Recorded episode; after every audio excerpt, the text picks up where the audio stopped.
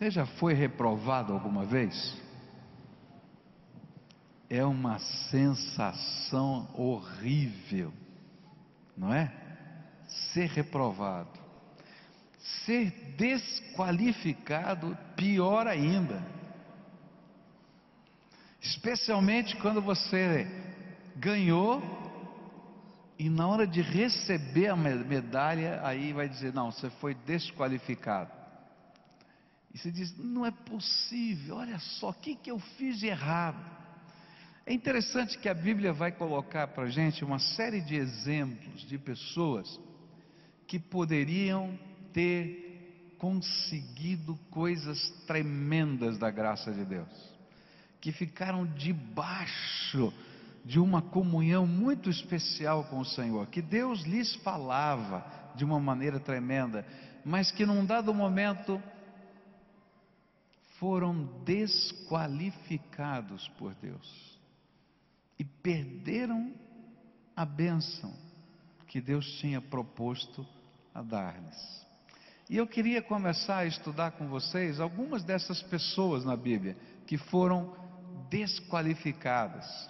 E eu queria começar lendo em Gênesis 4, um dos primeiros personagens que eu encontro nas Escrituras, com esta classificação, o desqualificado, um adorador que Deus não aceitou a adoração. Gênesis 4, a partir do verso 1, a palavra de Deus nos diz assim: Adão teve relações com Eva, a sua mulher, e ela ficou grávida. E Eva deu à luz um filho e disse: Com a ajuda de Deus, o Senhor, tive um filho homem, e ela pôs nele o nome de Caim. E depois teve outro filho, chamado Abel, irmão de Caim. Abel era pastor de ovelhas e Caim era agricultor. O tempo passou e um dia Caim pegou alguns produtos da terra e os ofereceu a Deus, o Senhor. E Abel, por sua vez, pegou o primeiro carneirinho nascido no seu rebanho, matou e ofereceu as melhores partes ao Senhor. E o Senhor ficou contente com Abel e com a sua oferta, mas rejeitou Caim e a sua oferta. E Caim ficou furioso e fechou a cara. E então o Senhor disse: Por que você está com raiva? Por que anda carrancudo? Se tivesse feito o que é certo, você estaria sorrindo, mas você agiu mal e por isso o pecado está na porta à sua espera. Ele quer dominá-lo, mas você precisa vencê-lo. E aí Caim disse a Abel, seu irmão: Vamos até o campo e quando os dois estavam no campo, Caim atacou Abel, seu irmão, e o matou. A Bíblia nos fala de pessoas que, mesmo desejando adorar a Deus, foram desqualificadas. E o Senhor não aceitou a sua adoração e nem o seu serviço, nos revelando que o simples desejo de servir ou adorar a Deus não representa aceitação divina, mas que há razões que podem nos desqualificar. Jesus fala sobre esse assunto e usa uma linguagem metafórica. Lá em Lucas capítulo 14, versículos 34 e 35, ele diz assim: O sal é uma coisa útil, mas se perde o gosto, deixa de ser sal é jogado fora, pois não serve mais nem para a terra, nem para o monte de esterco. E se vocês têm ouvidos para ouvirem, então ouça. Na linguagem de Jesus, os desqualificados são os que têm a aparência, mas que perderam a essência de serem servos de Deus. Têm a mesma cor, o mesmo jeito, mas perderam o sabor de ser servo de Deus. Eu queria olhar para Caim e tentar entender por que a oferta de Caim não foi aceita. tentar entender por que ele foi desqualificado. Tentar entender o que que faz um adorador não ser aceito por Deus de alguma maneira e ser assim desqualificado. Porque se a gente puder olhar para Caim e entender alguma coisa disso, talvez a gente possa enxergar alguma coisa na nossa própria vida que nos esteja desqualificando e que precisemos acertar na presença de Deus. Então, quais foram os motivos que fizeram com que Caim fosse desqualificado? A primeira coisa que eu aprendo aqui nesse texto é que Caim foi desqualificado porque ele tinha a motivação errada para fazer a coisa certa. Ele queria fazer a coisa certa, adorar a Deus. Mas a motivação que estava no seu coração para adorar a Deus estava errada. É interessante perceber que não foi Abel o primeiro adorador. A Bíblia diz que a primeira pessoa que foi oferecer um sacrifício de louvor a Deus foi Caim. E depois Abel foi lá e ofereceu o sacrifício ao Senhor. Então eu quando olho para Caim, eu vejo que ele queria fazer a coisa certa, adorar a Deus. Mas qual era a motivação que estava no coração de Caim? E por que essa motivação estava errada? Certamente, tanto Caim quanto Abel teriam participado com o seu pai, Adão, da adoração inúmeras vezes e sabiam exatamente o que deveriam fazer. Isso fica claro no versículo 7, quando Deus fala para Caim: Caim, por que, que você está triste? Por que, que você está carrancudo? Se você fizer a coisa certa, você vai ficar feliz. Faz a adoração do jeito que eu ensinei, exatamente como o teu pai te explicou, porque eu tinha ensinado o seu pai a como fazer. E se você estudar o capítulo 3 do livro de Gênesis, vai ver que a primeira adoração foi preparada por Deus, explicada para Adão como deveria ser feito, do jeitinho que devia ser feito, e dali para frente Adão tinha que repetir aquilo que Deus tinha ensinado. O livro de Hebreus nos afirma que a razão da oferta de Abel ter sido aceita era o fato dessa oferta ter sido motivada pela fé, tanto na palavra de Deus que havia sido ensinada por Adão, como no meio pelo qual Deus havia revelado, que era matar um cordeirinho, porque nós somos pecadores e a consequência natural do nosso pecado é a morte. E então, Deus Santo só podia aceitar a nossa adoração se nós entendêssemos que o nosso pecado faz separação entre nós e o nosso Deus e que alguém um dia teria que nos substituir, e foi por isso que Jesus morreu na cruz. E a Bíblia diz, lá no livro de Hebreus, que a oferta de Abel foi aceita porque ele creu no ensino que Deus havia dado. E pela fé na palavra e pela fé em Deus, ele fez exatamente o que Deus havia ensinado. Mas a motivação de Caim estava errada, não era a fé. Porque Caim, no auge da sua independência, movido não pela fé, mas pela sua criatividade, levou um novo tipo de oferta, contextualizado na sua nova profissão. Ele foi lá, ele era agricultor, escolheu os melhores frutos da terra, fez uma cesta bonita e colocou sobre o altar. E ficou esperando a reação de Deus.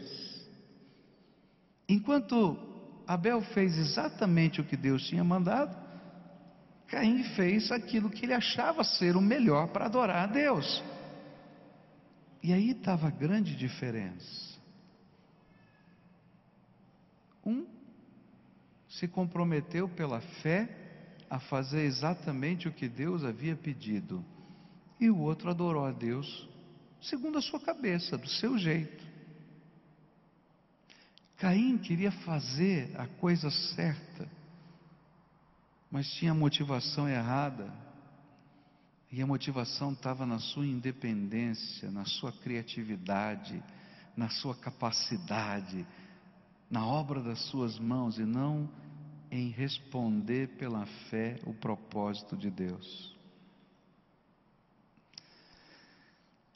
Há muito adorador que está sendo desqualificado. Por uma simples razão. Muitos de nós queremos adorar a Deus do nosso jeito, da nossa maneira, segundo os ditames da nossa própria consciência, conforme aquilo que a gente acha que Deus espera de nós.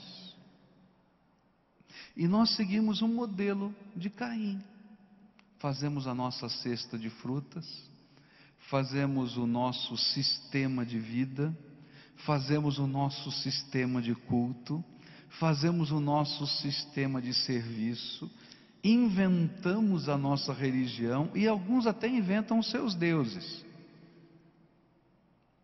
E o interessante é que a gente coloca o mesmo nome para Deus, mas usamos o Deus que está na nossa cabeça.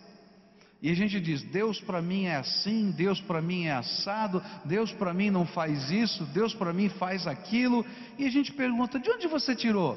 Não, eu tirei da minha cabeça, para mim é assim. E queridos, nós estamos vivendo às vezes a mesma motivação de Caim, e vamos ter a mesma consequência de Caim: não seremos aceitos. Por quê? Porque a Bíblia diz que é impossível agradar a Deus se não for pela fé. E a fé agora está vinculada à palavra de Deus e aquilo que Deus revela dele mesmo a nós. Fé não é apenas crer que Deus existe, a Bíblia diz que até o diabo crê que ele, ele existe. E na verdade não só crê, não, quando vê a glória de Deus, treme diante da grandeza de Deus. Mas isso não é fé que, res, que recebe a aprovação de Deus. A fé que recebe a aprovação de Deus é aquela que está comprometida com aquilo que Deus revela dele mesmo para nós. E essa era a diferença entre a adoração de Caim e a adoração de Abel. Um queria seguir a Deus do seu jeito, segundo os ditames da sua própria consciência, segundo as ideias da sua própria cabeça, queria fazer o que estava certo, adorar a Deus, mas do seu jeito. E não dá para a gente adorar a Deus do jeito da gente. Ou a gente adora a Deus do jeito de Deus, ou a gente não adora a Deus. E na verdade, na verdade, Quando a gente está dizendo que quer adorar a Deus do jeito da gente, a gente está se pondo numa posição de autoridade acima de Deus. E uma das questões prioritárias para a gente entender em termos de fé é que eu tenho que reconhecer quem é Deus. Deus é o Senhor de todas as coisas. E se eu não me colocar debaixo da autoridade dele, e se eu não reconhecer a grandeza dele, e se eu não me submeter a ele, eu não posso adorá-lo. Por isso, não dá para adorar a Deus como Caim, do jeito da gente, porque a motivação vai estar errada, não vai ser essa fé comprometida mas vai ser a nossa criatividade, a nossa genialidade, vai ser quase uma adoração do meu próprio jeito. E aí a gente inventa as religiões. Enquanto pela fé, seguindo o jeito de Deus, a palavra de Deus e o método de Deus, eu posso ter a plena certeza de ser aceito, do nosso jeito, eu posso ter a certeza de nunca ser aceito. O que a Bíblia nos ensina é que sempre seremos desqualificados se desejarmos adorar a Deus do nosso jeito, motivados pelas nossa, pela nossa criatividade, pelas nossas ideias e pelos nossos métodos. Você já pensou numa Olimpíada?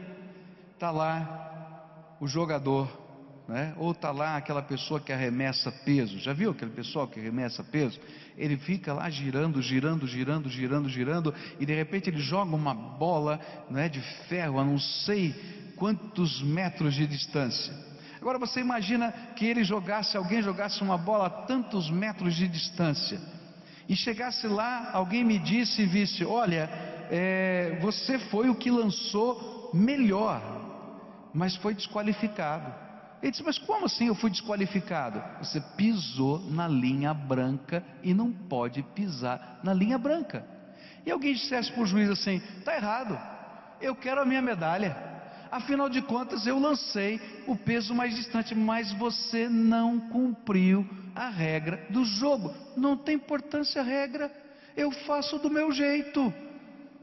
E eu ganhei porque eu fiz do meu jeito. Vai dizer: olha, continua desclassificado, porque tem um jeito certo de fazer as coisas. A gente vive num tempo hoje onde as pessoas estão dizendo: não existe certo e errado. Tudo depende. Depende do momento, depende do lugar, depende das circunstâncias, depende da boa vontade, depende da intenção, depende de tudo. E a Bíblia diz: não, queridos, existe um certo e um errado porque o certo e o errado são conceitos universais da graça de Deus e limites para o próprio ser humano.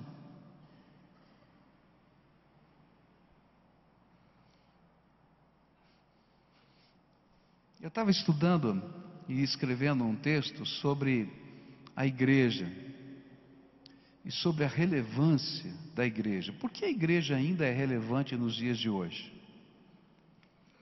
E eu achei muito interessante porque eu estava olhando sobre vários prismas, e um dos primas, prismas que eu estava olhando era a relevância da igreja segundo o ponto de vista da sociologia. E há um sociólogo muito conhecido em que ele faz uma afirmação muito interessante. Ele disse assim: A ciência é uma moral sem ética. Por isso a gente não pode só confiar na ciência. E a gente precisa de algum valor maior para colocar ética no jeito de fazer as coisas. O que ele estava querendo dizer é que às vezes o homem, para poder alcançar os seus objetivos, os seus propósitos, ele não está muito preocupado com a maneira com o jeito, com a motivação. E às vezes, a definição de certo e errado fica relativa ao seu objetivo. Mas na verdade, se eu não olhar para a maneira como as coisas estão acontecendo, eu vou criar um mundo caótico, uma família caótica e vou chegar num estado de vida que não tem condição. E é por isso que Deus vai e vai dizer assim: Caim, não vou aceitar a tua oferta. E é tão interessante que a Bíblia vai nos falar que Deus tinha carinho por Caim.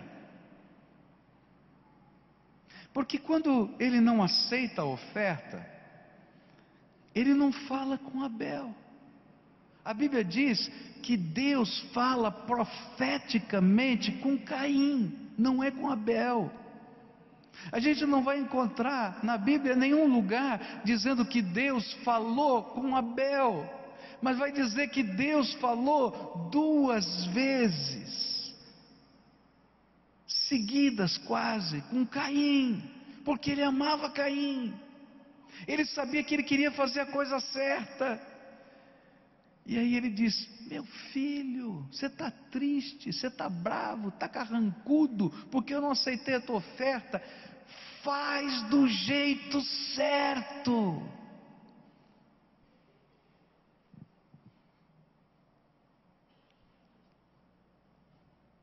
A criatividade humana, submissa à fé, é uma tremenda ferramenta para a glória de Deus. Mas a criatividade que tenta reinventar os meios da fé nos afasta de Deus. E ainda que tenha piedade da religião, perde o seu poder. Muitos comentaristas dizem que como é que Caim e Abel sabiam qual oferta tinha sido aceita? Você já parou para pensar nisso? A Bíblia diz que Deus aceitou um e não aceitou o outro. E aí alguns comentaristas começam a dizer: bom, qual teria sido o meio de Deus revelar que ele aceitou uma oferta e rejeitou a outra? E eles, baseados no livro de Levítico, quando, quando lá no, no, no sacerdócio a primeira oferta, eles dizem: provavelmente Deus deve ter repetido isso que está aqui em Levítico. E o que aconteceu foi o seguinte: os sacerdotes colocaram pela primeira vez a oferta no altar, oraram e dedicaram ao Senhor, e veio o fogo do céu e consumiu o que estava sobre o altar. E muitos autores dizem assim, sabe? Na hora que Caim colocou as frutas sobre o altar, elas permaneceram sobre o altar. E na hora que Abel colocou as melhores partes do cordeirinho, veio fogo do céu e consumiu o que estava lá. E todo mundo ficou sabendo que Deus aceitou a oferta de Abel e não aceitou a oferta de Caim. E o que a Bíblia está dizendo é que toda vez que eu quero viver uma fé do meu jeito, eu posso ter piedade, eu posso ter forma, eu posso ter religiosidade, mas eu não vou ter o poder da fé. As coisas tremendas de Deus não vão acontecer. Sabe por que não vão acontecer? Porque Deus não quer que você adore a Ele do teu jeito. Ele quer que a sua motivação seja se colocar debaixo da autoridade dele, servir a Deus do jeito dele. E talvez essa seja a grande luta do coração humano. Talvez muitos de nós queremos adorar a Deus, nós temos um profundo respeito de Deus, nós queremos de alguma maneira reconhecer a grandeza de Deus, mas não queremos fazer do jeito de Deus, porque a nossa motivação está errada, não é fé, na palavra e na pessoa. Mas é autoconfiança, é orgulho, é criatividade, é independência.